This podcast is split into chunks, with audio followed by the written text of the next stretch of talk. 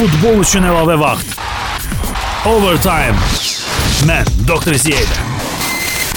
Ayın 22-si avqust mən Doktor Ziya Avropadan birbaşa yayımda və hamınızı salamlayıram. Topazın baş sponsoru ilə Overtime proqramı efirdədir və biz adət etdiyimiz kimi proqram ərzində Topazın təqdim etdiyi mərc variantlarından ən məntiqliləri seçməyə çalışırıq ki, sizə mərc-sevərlərə böyük bir yardım əlimizi uzadaq. Müxtəlif bizim diqqətimizi cəlb edən maçlar, daha çox mənim diqqətimi cəlb edən maçlar haqqında danışırıq. Mən mütləq kimlənsə studiyanın qonaq eksperti ilə danışıram. Bu dəfə ə, ekspertliyi mənimlə birlikdə Tahir Mirzə edəcək. Futbol İstəgər qəzetinin əməkdaşı. Tahir, hər vaxtın xeyir olsun. Hər vaxtınız xeyir olsun. Mən bilirəm ki, çətin olimpiadadan çıxdın. Olimpiadadan ən böyük təəssüratlar aydın məsələ ki, səndə futbolda olmadı, elə deyilmi? Hə, futbol yəni olimpiyadanın onsuz da şaxı deyil.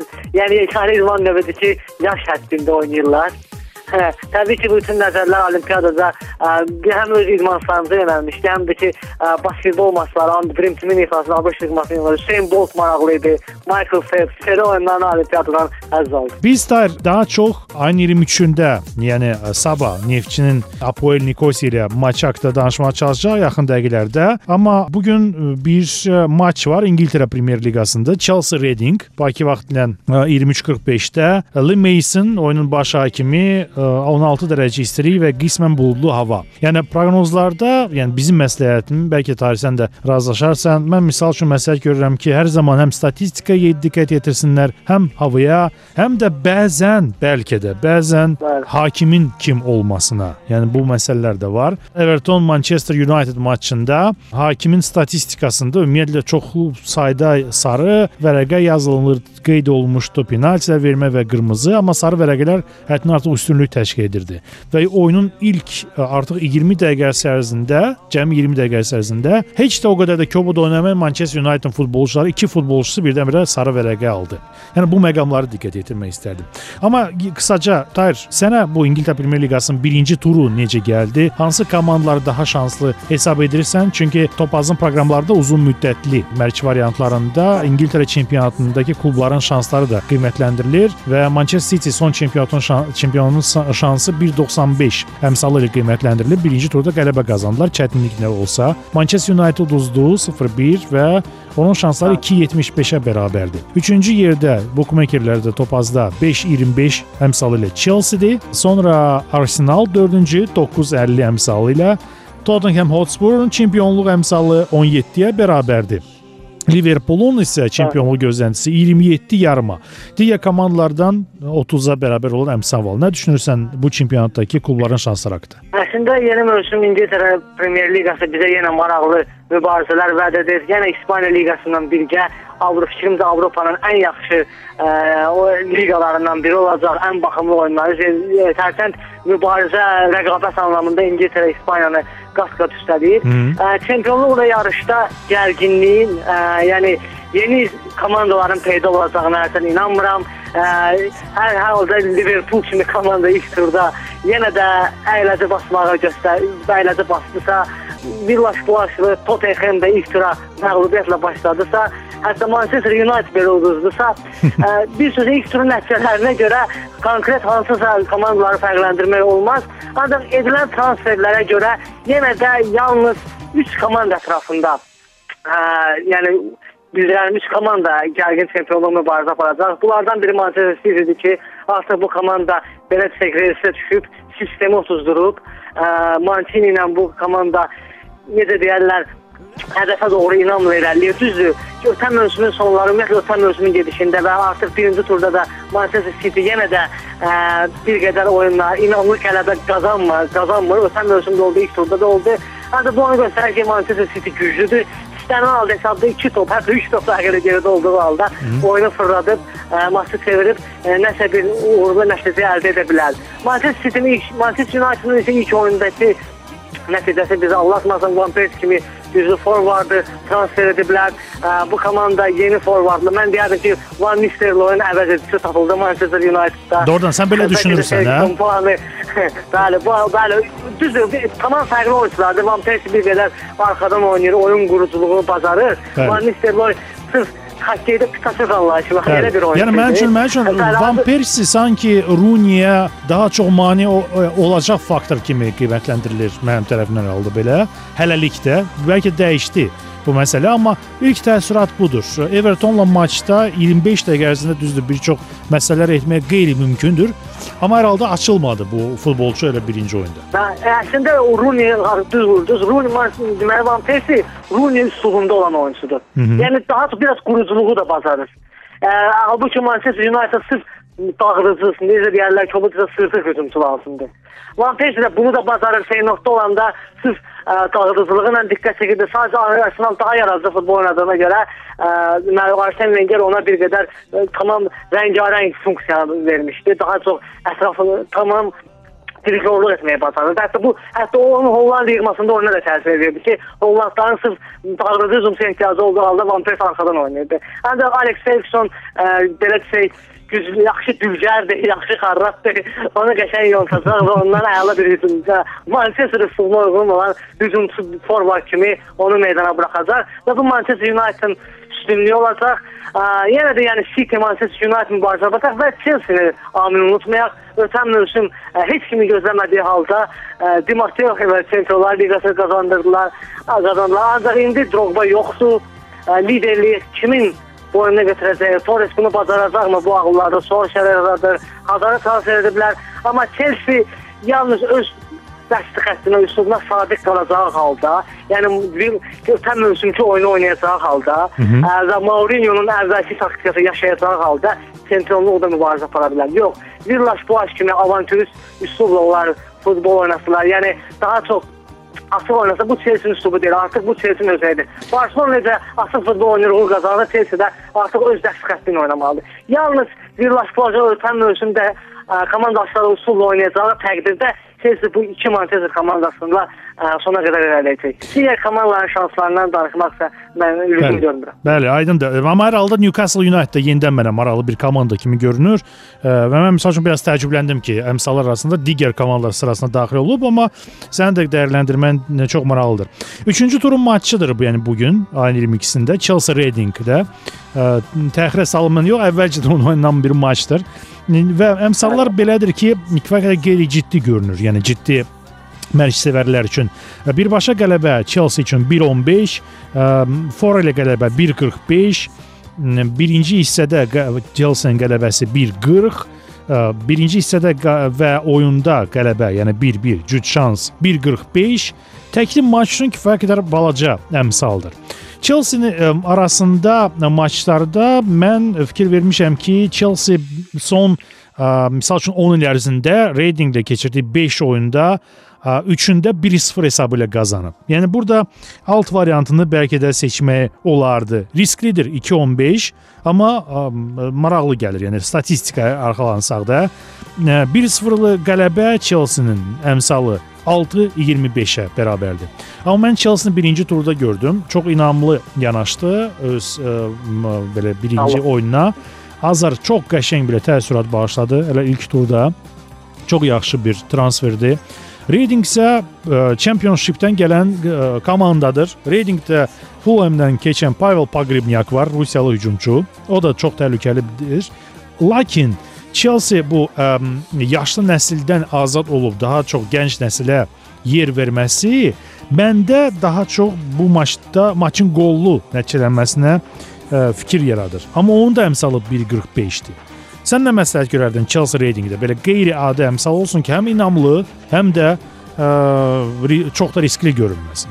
Əslində Chelsea-nin bu oyunda qələbə yenə qazanacağına əminliklə artıq söyləmək olar. Düzdür, əmsal bir qədər ə, imkan vermir ki, belə nəsə bu oyuna girişəsən, yəni ki, yaxşı əmsal fikirləşmək lazımdır ki, həm nə şiş yansın, nə -hı. Ə, bu oyunda Chelsea-nin risk edib, risk edib foralı qələbəsinə də atmaq, yəni məqsədə uyğun olardı. 1.45, cəmi 1.45. Amma bu maç təkli maç olmasına baxmayaraq, məsləhətimiz olar ki, digər hansısa digər maçlarla cütləşdirsinlər və yaxud da ekspres bir mərc eləsinlər ki, müəyyən dərəcədə ümumi əmsal artsın və onların uduş ehtimalı artsın.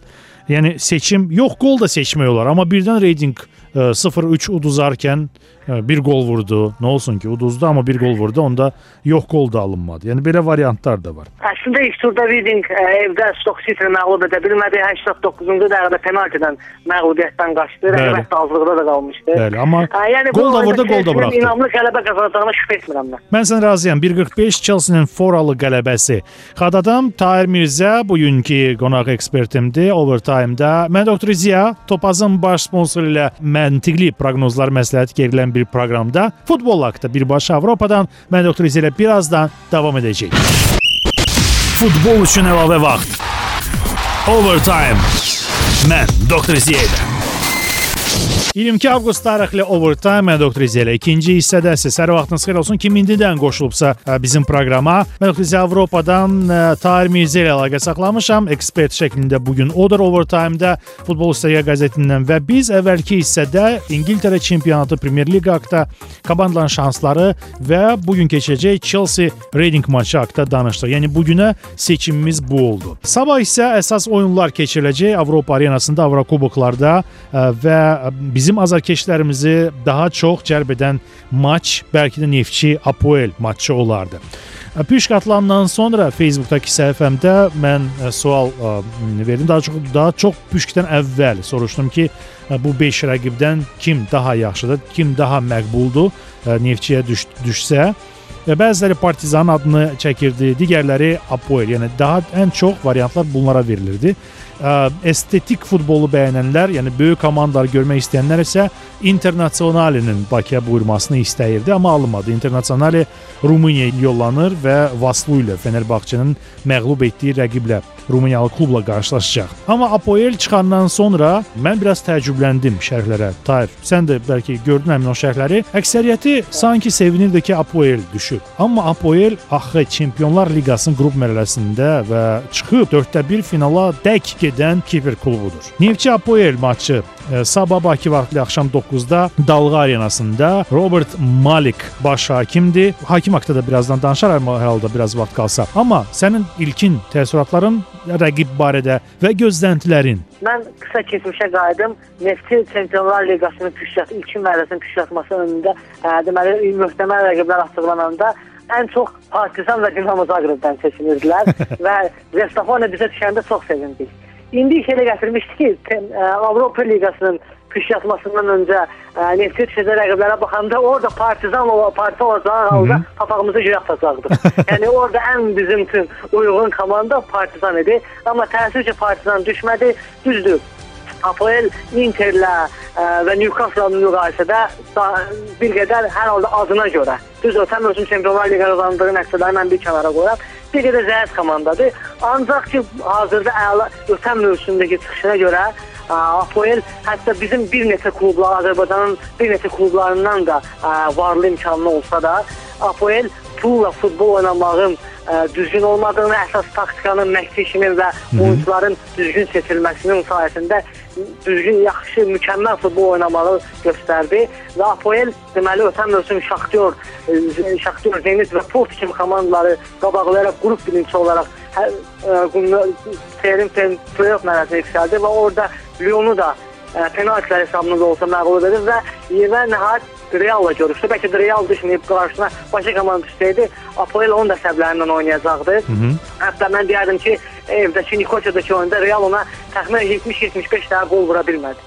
Oho. Yəni Neftçiyə kifayət qədər güclü komanda düşüb Neftçinin ə, Apoelə qarşı yalnız və yalnız Bakıda hal almaq ehtimalı var. Ona da həsən mən inanmıram.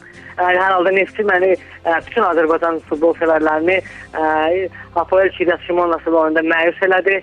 Ə, yəni bu həmin məğlubiyyətdən sonra bu ki o rəqibi tamamilə atlamaq olardı. Hətta bu Neftçi rəsmləri, Neftçi futbolçular dedi ki, bu rəqib keçiləsi rəqibidir. Yəni belə fiaskodan sonra biz Apoellə oyunda Neftçi nəyə ümid etməyimiz düzgün olmazdı. Bəlkə də Sadəcə futbol Apoelin mövzu- möcüzəsi, yəni bilirsən ki, möcüzə oyunudur. Bəli. Yalnız möcüzəyə ümid eləmək olar və reyting xalımız üçün Bakıda nəsə ə, heç olmasa heç hissəyə nail olmaq mümkündür. Burada- yəni açıq-açıq bu ciddi favoriti Apoel. Burada a, görünür, yəni Topazın əmsallarında aydın məsələdir. Bakıda maç keçirməsinə baxmayaraq daha çox Mərdəkanda mən hətta deyərdim Dalğa Arenada. Çünki Bəli. Neftçinin Bakının ə, stadionları tamamilə başqa saydadır, başqa yerlərdədir.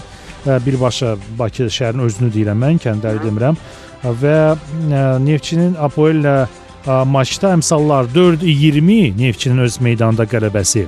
Heç-heçə 3-30 Apoelin qələbəsi isə 1-65. Yəni burada açıq aşkar görünür ki, bu ikili maçda Ə, ikili ona görə deyirəm ki, Topazda məşqçilər bilirlər ikili, yəni digər bir maçla da cütləşdirmək lazım gələcək. Əmsallar bu cürdür və inam Apoelin tərəfindədir. Yəni uğura inam. Amma sən deyirsən ki, məsəl üçün xalq qoparmaq ə, imkanı, şans olsa bundan yararlanmaq olar və neftçi sevərlər ən ehtiyatlı variant kimi ə, neftçinin məğlub olmama variantını seçə bilərlər. 1.85 əmsalı ilə olan əmsal çox cəlb edici görünür. 1.85. Amma ə, mən Apoelin müdafiəsinə də biraz bələdəm də görmüşəm hər halda Çempionlar Liqasında. Kifayət qədər az qol buraxan komandadır. Qol da vurur, ə, o da bəzən az olur. Amma qol da buraxır. Yox qol variantının ə, münasibəti necədir? Mən məsəl üçün biraz düşünürdüm ki, yox qol variantı seçilsin və yaxud da ə, maçda 2-3 qol vurulacaq cəmi. Onun əmsalı 1.70-dir. Yox qolda 1.75-dir. Nə düşünürsən bu variantlar barədə? Əslində Apoel yəni Çempionlar Liqasında özündən güclü rəqiblərlə oyunda ə, öncə etibarlı müdafiəsi ilə seçilirdi ki, bu qapısını ə, qorumağa çalışırdı və əks hücumlarla rəqibini belə desək sancmaq istəyirdi. Ancaq Nefti kimi komanda ilə oyunda Apoelin nədənsə qorxmağa haqqı yoxdur. Ə, ona görə də Apoelin düzdür. Ə, səfərdə ə, daha bir qədər ehtiyatlı oynayacağını gözləməyə dəyər. Ancaq belə komandalarında Apoel sonra səfərdə qol vurmağa çalışacaq və bu komandanın əgər ötən mövsümdəki ə, çıxışını, yəni öz necə deyirlər, kəramətini qoruyubsa, artıq Neftin oyunda da səfərdə qol vura bilər. Yəni o evdə evə səfərin nəticə dönmək üçün Apoel mütləq Bakıda qol vurmalıdır. Hərəkət mən Neftinin Bakıda qol vuracağına inanıram. Bax bu qarşılıqlı qol. Yəni, bəli. Hə, bəli, qarşılıqlı qol variantı ə, düzdür, yox qol variantını da seçmək mümkündür. Yəni hərənin öz fikri var. Ancaq mən seçimi qarşılıqlı qol üzərində edərdim. Mən hətta lap irəli gedim. Mənim seçimim bu maç üçün üst variantdır. Mən çünki Neftçinin maçlarını görürəm 4 oyun oynadı və 4-ündə də üst gəldi də. Siz fikir verdinizsə ən azı 3 qol vurulurdu. Bəli, ən azı 3 qol.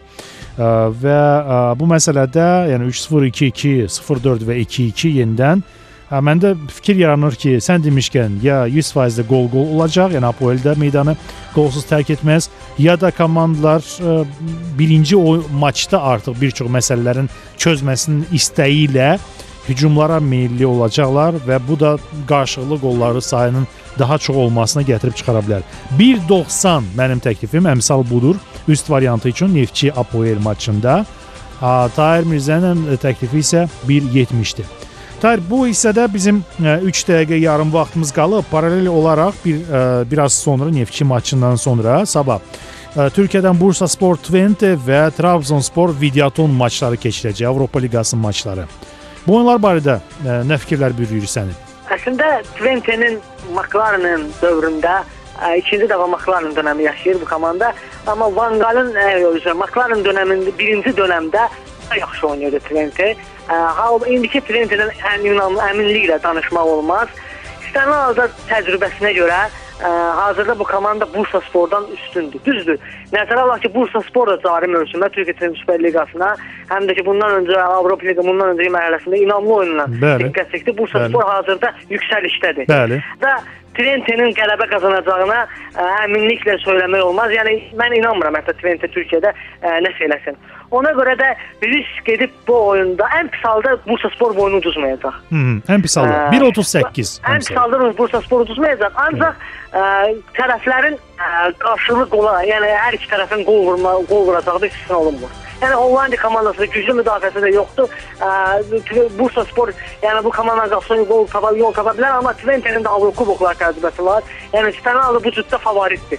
Ə, evə evdə ə, deməli evə sərfəli nəticəyə dönməklə Twente də qol vurmağa borcludur. Ona görə də Neftin oyunda olduğu kimi bu oyunda da qarşılıqlı qol variantını seçərdim. Mən ə, rəqiblərdən asılı olmayaraq qarşılıqlı qol sən variant seçirsən, onun əmsalı 1.60-a bərabərdir Topaz proqramlarında. Amma mənə nədənsə bu maç üçün də 1.75 əmsalı olan üst variantı daha ə, xoş gəlir. Mən maçlara baxıram da Bursa Sporun. Yəni birinci turda Kayserini qonaq meydanda 1-0 məğlub etdilər, amma əvvəlki hesablara fikir verək də statistikada 6-0, 3-1, 1-3, 4-0, 0-4, 3-2, 3-2, 4-0, 3-0. Yəni bu cür hesablar Bursasporun son 15 maçında yer alır. Twente'nin maçlarına baxaq hələ son 15 maçlarına. Bredanı məğlub etdilər Hollandiya çempionatında son turda 1-0. Amma öz meydanda Groningeni 4-1 üstələdilər. Ondan əvvəl isə ümumiyyətlə iyul maçlarından əvvələ getsək 5-0, 5-0, 3-0, 2-1, 6-0, 4-2 hesablı maçlar var. Yəni bu komanda həm hücuma meyllidir, həm də gol da buraxır. Yəni e, ən azı 2 gol təxminən buraxmaq ehtimalı mövcuddur. Əgər Bursaspor həddindən artıq güclü yanaşsa bu maça. Ona görə mənim fikrimcə 1.75 əmsalı üst variantı kimi olaraq bu maçın daha ə, məqbul ə, gəlir. Sən qarşılıqlı qol variantı seçdin.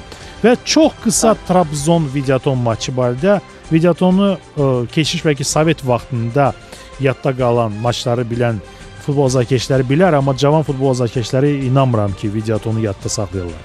Real Madridlə bir dəfə 80-80-ci illərin sonlarında Real oyunu ya Real azarkeşləri oyunu yaxşı xatırlayar. Amma artıq Macaristan futbolu enişdədir. Yəni klub səviyyəsində ümumiyyətlə onların klubları maliyyə sıxıntısına görə Avropada, yəni güclü transfer edənmirlər. Artıq Macar futbolçular da, güclü Macar futbolçular da yetişmir. Və Macaristanda klub futbolu çox aşağı səviyyədə. Hətta bizim klublarla oynasa beləsə, mən deyərdim ki, şansları yoxdur.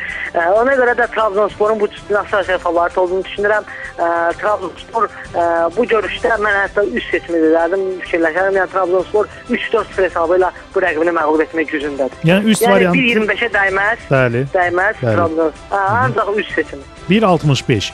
Mən ə, biraz risk Bəli. edib Trabzonun fərqli qələbəsini seçərdim eyni əmsalla 1.65 əmsalı ilə. Bəli. Maç ikilidir ə, və Trab nə kimlənsə hansısa bir oyunla bu maçı cütləşdirməyə ə, məcburiyyətindəsiz. Tahir Mirzə Xatadım bu gün overtime-ın ekspertidir. Mən doktor Ziya birbaşa Avropadan. Birazdan overtime topazın baş sponsoru davam edəcək. Futbol üçün əlavə vaxt. Overtime. Mən Doktor Ziya ilə. Topazın baş sponsoru ilə Overtime mən Doktor İziya ilə davam edir. Üçüncü hissədəyik biz. Mən Doktor İziya və Tahir Mirzə, futbol sayı qəzeti əməkdaşı bu gün Overtime-ın qonaq ekspertidir. Əvvəlki hissələrdə biz İngiltərə çempionatı və bu Premier Liqdə klubların şansları haqqında danışdıq. Avropa Liqası barədə də söz açdıq. İkinci hissədə Neftçinin şansları, üstəgəl Bursaspor və Trabzonspor Türkiyə klublarının şansları haqqında. İndi isə İspaniya La Liqasının vaxtı çatdı və bu La Liqa ə, içində birinci turdan sonra keçirilən Super Kubok maçı barədə Barselona Real Madridin ilk maçı haqqında danışacağıq. Tahir, ə, mən biraz əvvəl ə, bir neçə gün əvvəl 6-cı gün ə, Facebook səhifəmdə sorğu keçirtdim. Səsvermə adı şəkildə Barselona Real Madrid yoxsa başqa klub daha çox şanslı görünür La Liqada. Yəni artıq bir neçə mövsümdür ki, Barselona və Real Madrid arasında çempionluq məsələsi həll olunmaqdadır. Və üçüncü klubu ayrıca yox, nə Atletico Madrid, nə Bilbao, nə Valencia, nə də başqası. Mən ümumiyyətlə başqa klublar sırasına daxil etdim. Əksəriyyət Real Madridin uğurunu təkrarlanmasını gözləyir. Barselonadan gözləntilər azalıb. Baxmayaraq ki, azarkeşlərin sayına görə məndə təəssürat var ki, Barselona üstünlük təşkil edir. Başqa klubdan isə çempionluğu gözləyən çox azdır. Amma var. Yəni mən gözləyirdim 0 olacaq, amma yox oldu. Bir neçə nəfər. Nə sənin fikirlərin İspaniya Liqasındakı klubların şansları haqqında? Əslində bir vaxtlar Şotlandiya Premyer Liqası hazırda ə, Ukrayna çempionatı ə, iki komandanın diktəsinə edirsə, İspaniya artıq demək olar ki, həddi daşıyıb. Heç Şotlandiya və Celtic Rangers, Ukrayna Dinamo Kiev və Shakhtar, yəni belə fantastik rəqiblər üzərində açıq aşkar üstünlüklə qələbə qazana bilmirlər. Dinamo Kiyev hətta İspaniya- uduzdu, hətta yəni Bəli, bəli. belə şanslar da olur belə. Son, yəni ancaq Dinamo ə, Barcelona-dan Real tamamilə fərqli futbol nümayiş etdirir. Ötən mövsüm hər hər iki komanda ə, 100 gol həddini aşdı. Bu İspaniya Primerasında rekord göstərir. Yəni bir iki komanda bir mövsümə 100-dən artıq gol vursun. Ə, bu tendensiyanın ə, nəinki bu il, ə, qarşıdakı 5-6 il davam edəcəyini düşünürəm. Yəni bu nəsil Barcelonada, yəni Ta- ta yorulana qədər, hə? Bəli, bəli, böyük ehtimalla uzun müddət davam edəcək. Yəni hansı komandanın çempionluq şanslarından danışmağa dəyər. Mən hətta deyərdim ki, 12-13-cü turdan sonra artıq 2 ilə 3-cü pillərin yeri arasında 15-16 xal sayı olacaq. Hətta buna düşüb eləmirəm. Ə, birinci turda Realın ə, qazandığı Valencia ilə oynayan nəticə heç bizi allatmasın. Ə, dəfələrlə Realın evdə, səfərdə Valencia ilə oyunlarda bəzən büdrədiyinin şahidi oluruq. Ancaq ə, bu bu mövsüm çempionluğa qətiyyən təsir etmir. Hərsən Realla Barça rəqabətini araşdırmalı olsaq, təbii ki, bir qədər son həm son çempion olduğuna görə, həm də ki son çempionlar Real favorit, həm də Guardiola'nın gedişindən sonra Barcelona bir qədər ağıllarda sual işarələri yaradıb. Yəni yeni məşqçi nə dərəcədə ə, Barça fayda verəcək, düz o sistemin içindən gəlib. Barcelona düz elədi ki, öz sistemində olan Guardiola əlinin altından çıxan ə, məşqçini ə, ön plana çəkdi, yəni qabağa çəkdi. Ona görə də Barcelona doğru yoldadır. Sadəcə Tita Villanovanın Barcelona'ya Guardiola qədər fayda verəcəyini deyə bilmədiyimizə görə məhz Realı ə, favoriti şanslı daha görürəm. Bəlkə də e, Guardiola da bilinmirdi ki, nə olacaq, nə verəcək Barcelona. Ancaq göründü ki, bir bir ilk mövsümdə bütün titulları qazandı. Yəni bu da elə olacaq, olunmur. Ancaq heç nə bilmədiyimizə görə Real favoritdir mənim fikrimcə. Sürpriz komanda kimi müəyyən bir namizədin varmı? Məsəl üçün Topazın proqramlarında e, Reala üstünlük verənlər 1.60 əmsalından yararlana bilərlər. Barselona isə çempion olmaq əmsalı 1.85-ə bərabər olduğu halda Atletik Bilbao və Atletico Madridin çempionluq şansını 60-a bərabərdir. Digər klublar 17. yəni Bilbao, Atletico Madrid Çin liqanın liqanın ən zəif komandaları kimi görünür. Bu əmsallara inansaq. Ə, yeni qayıdan komandalar, məsəl üçün Deportivo yenidən o əfsanəni qaytaracaqmı, yoxsa yox? Celta Vigo da qayıtdı. Yəni bu klublar vaxtilə çox güclü İspan komandaları idi. Celta Vigo Malagaya uduzdu, düzdür. Ə, son anlarda belə deyək, son dəqiqələrdə Malaga 4-cü. O da var. Deportivo ümumiyyətlə qalib gəldi 2-0. Yəni ə, bu bir növ müəyyən fikirlərə daşıdır adamı.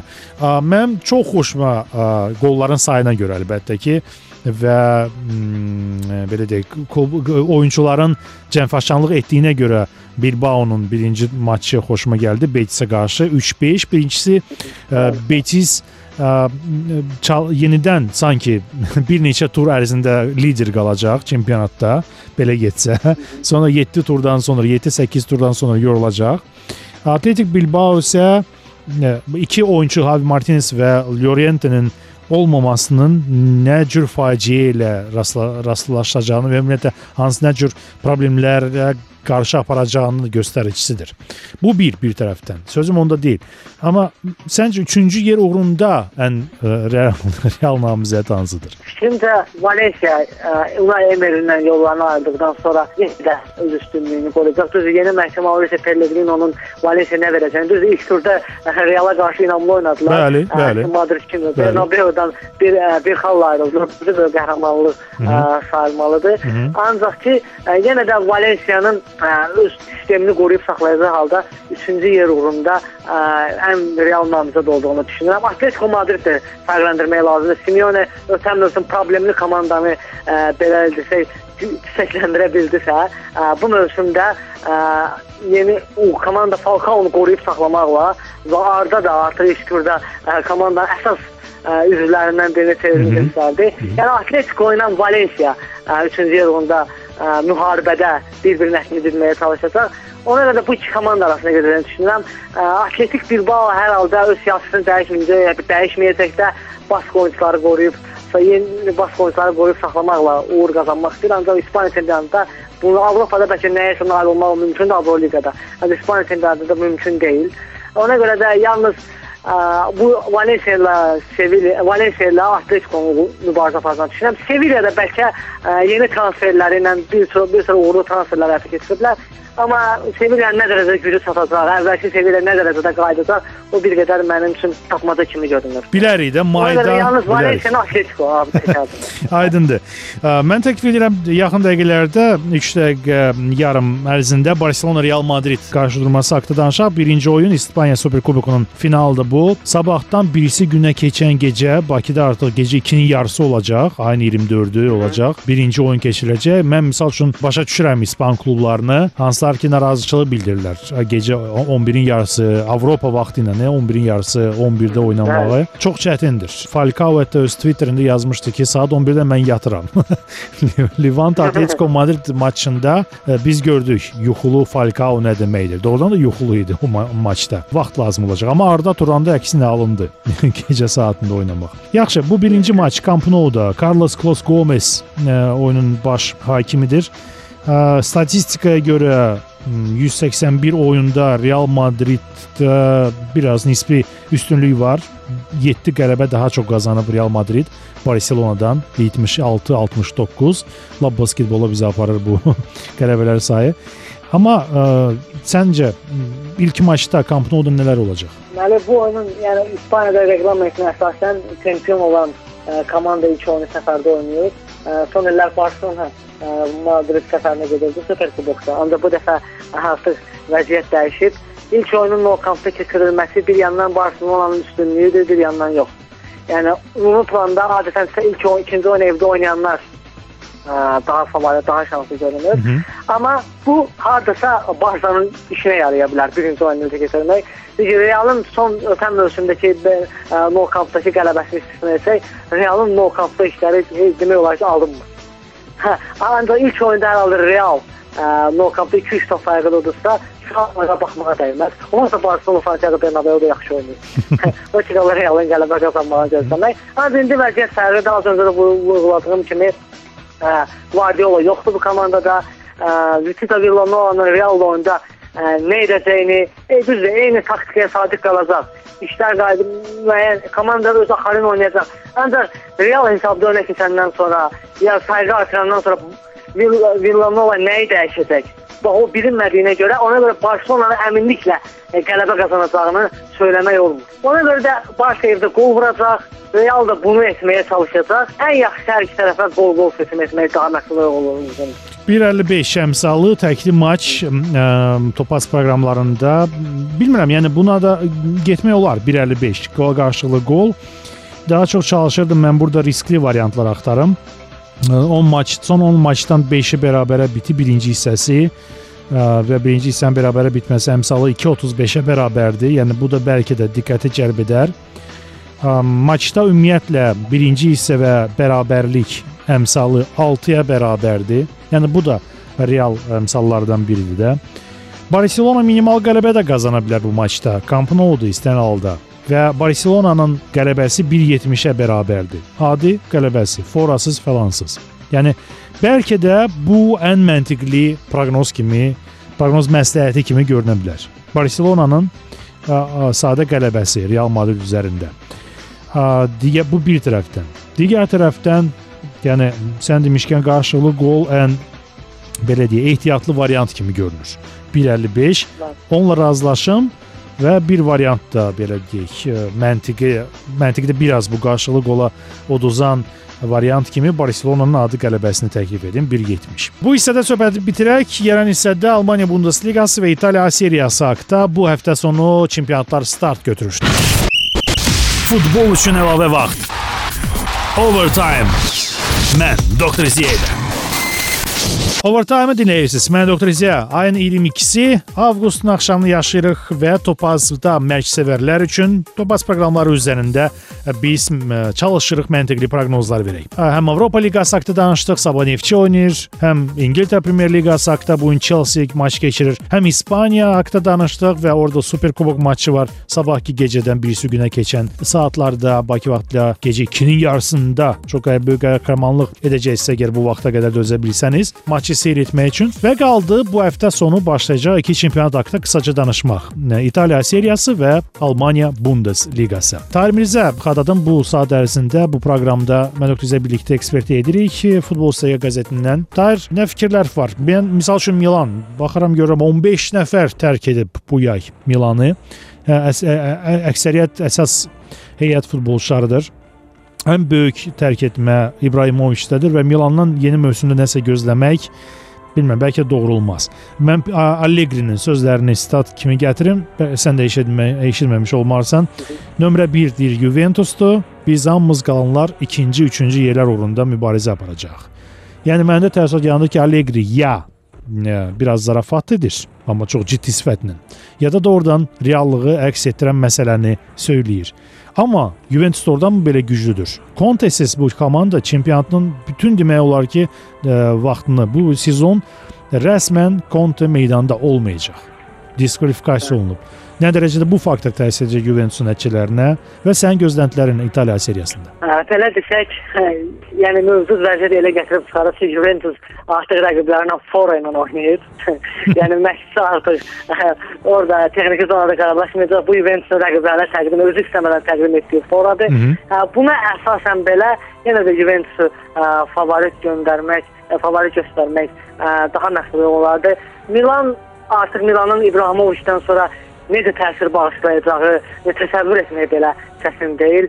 E, Milan bu yalnız Çempionlar Liqası uğrunda mübarizə aparmaqda e, daha mübarizə apararkən Milanı yəni belə görə bilərik. Milanın hansı Juventus bazalaq vuracağını e, düşünə bilməm. Inter bir qədər mənim üçün e, tapmacadır. Hər halda bu komanda da Mourinho dönəmindən sonra geriləmə elçilə diqqət çəkib və Mourinho dönəmi bir daha yaşanmayacaq. Ə, ona görə də Juventusun favorit. Mən bir qədər Napolidən seçmirəm. Ə, hər halda bu komanda yenə də ə, son düz çempion ola bilməsə də, yəni inandırıcı görünmür bizə hər halda. Ancaq ki Juventusa bir qədər başarılı olacağını, Milana, Interə yenə başarılı olacağını ə, düşünürəm.